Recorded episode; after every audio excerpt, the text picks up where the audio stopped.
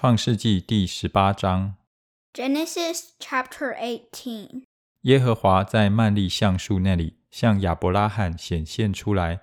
那时正热，亚伯拉罕坐在帐篷门口。The Lord appeared to Abraham near the great trees of Mamre while he was sitting at the entrance to his tent in the heat of the day. 举目观看，见有三个人在对面站着。他一见，就从帐篷门口跑去迎接他们，俯伏在地。 Abraham looked up and saw three men standing nearby. When he saw them, he hurried from the entrance of his tent to meet them and bowed low to the ground. 说：“我主，我若在你眼前蒙恩，求你不要离开仆人往前去。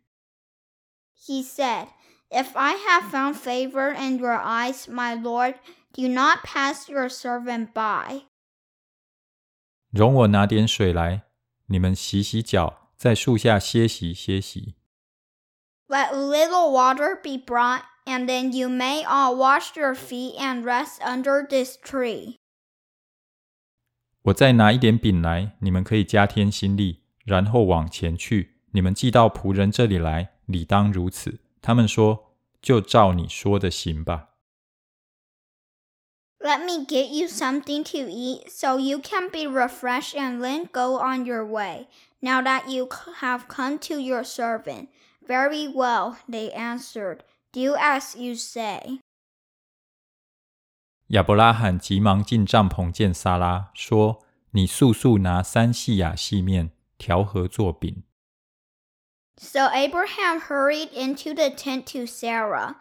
Quick, he said, Get three seahs of the finest flour and knead it and bake some bread. 亚伯拉罕又跑到牛群里，牵了一只又嫩又好的牛犊来，交给仆人。仆人急忙预备好了。Then he ran to the herd and selected a choice, tender calf and gave it to a servant who hurried to prepare it. 亚伯拉罕又取了奶油和奶，并预备好的牛犊来，摆在他们面前，自己在树下站在旁边，他们就吃了。He then brought some curds and milk and the calf that had been prepared and set these before them.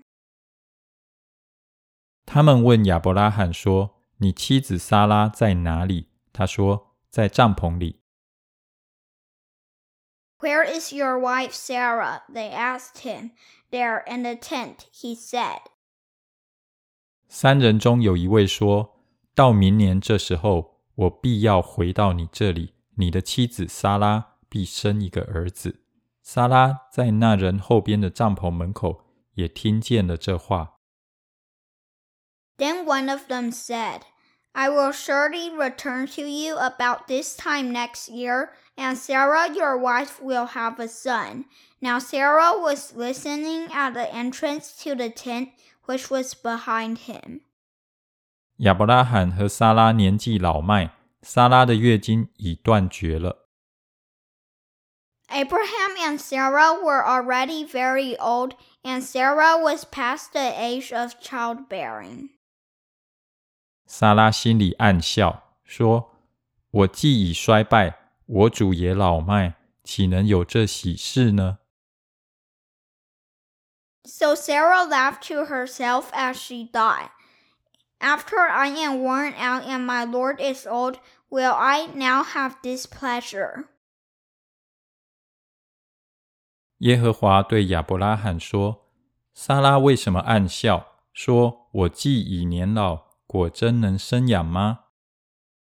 Then the Lord said to Abraham, Why did Sarah laugh and said, Will I really have a child now that I am old?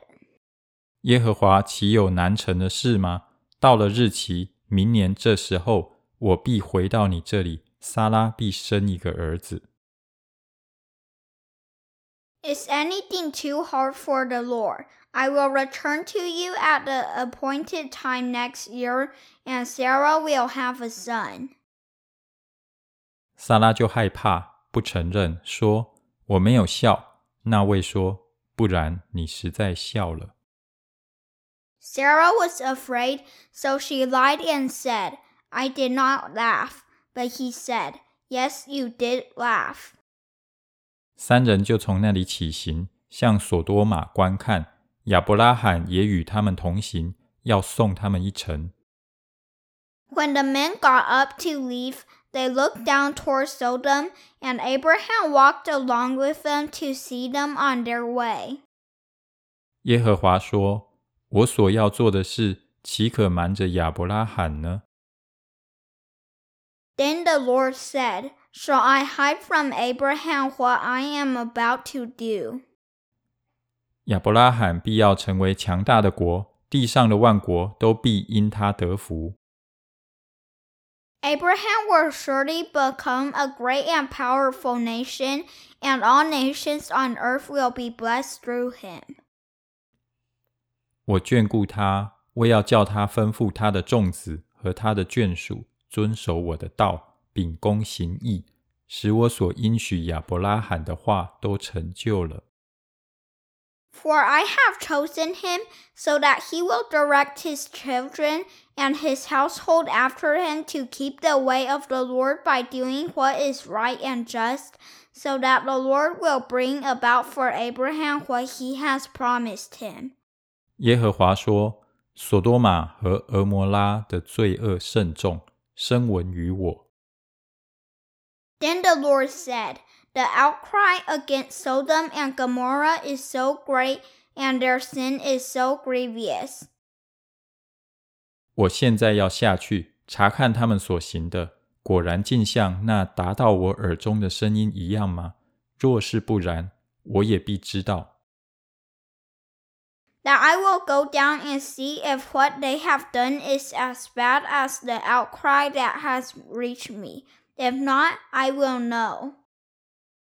二人转身离开那里，向索多玛去，但亚伯拉罕仍旧站在耶和华面前。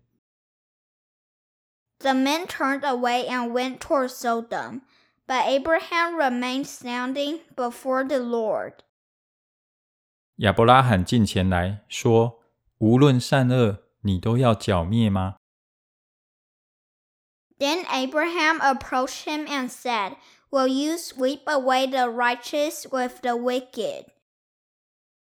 假若那城里有五十个异人，你还剿灭那地方吗？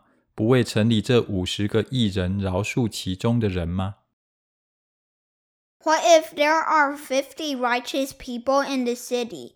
Will you really sweep it away and not spare the place for the sake of fifty righteous people in it? 将一人与恶人同杀， 将一人与恶人一样看待，这断不是你所行的。审判全地的主，岂不行公义吗？Far be it from you to do such a thing, to kill the righteous with the wicked, treating the righteous and wicked alike. Far be it from you. Will not the judge of all the earth do right? 耶和华说：“我若在索多玛城里。”见有五十个异人，我就为他们的缘故饶恕那地方的众人。The Lord said, If I find fifty righteous people in the city of Sodom, I will spare the whole place for their sake. 亚伯拉罕说：“我虽然是灰尘，还敢对主说话。” Then Abraham spoke up again. Now that I have been so bold as to speak to the Lord, though I am nothing but dust and ashes。假若这五十个义人短了五个，你就因为短了五个毁灭全城吗？他说：“我在那里若见有四十五个，也不毁灭那城。” What if the number of the righteous is five less than fifty? Will you destroy the whole city for lack of five people? If I find forty five there, he said, I will not destroy it. 亚伯拉罕又对他说：“假若在那里见有四十个，怎么样呢？”他说：“为这四十个的缘故，我也不做这事。” Once again he spoke to him. What if only forty are found there? He said. For the sake of forty, I will not do it. 亚伯拉罕说：“求主不要动怒，容我说，假若在那里见有三十个，怎么样呢？他说：“我在那里若见有三十个，我也不做这事。” Then he said, May the Lord not be angry, but let me speak. What if only thirty can be found there? He answered, I will not do it if I find thirty there. 亚伯拉罕说：“我还敢对主说话。假若在那里见有二十个，怎么样呢？”他说：“为这二十个的缘故，我也不毁灭那城。” Abraham said, Now that I have been so bold as to speak to the Lord, what if only twenty can be found there? He said, For the sake of twenty, I will not destroy it. 亚伯拉罕说：“求主不要动怒，我再说这一次。假若在那里见有十个呢？”他说：“为这十个的缘故，我也不毁灭那城。” Then he said, May the Lord not be angry. But let me speak just once more. What if only ten can be found there? He answered, For the sake of ten, I will not destroy it. 耶和华与亚伯拉罕说完的话就走了，亚伯拉罕也回到自己的地方去了。When the Lord had finished speaking with Abraham, he left, and Abraham returned home.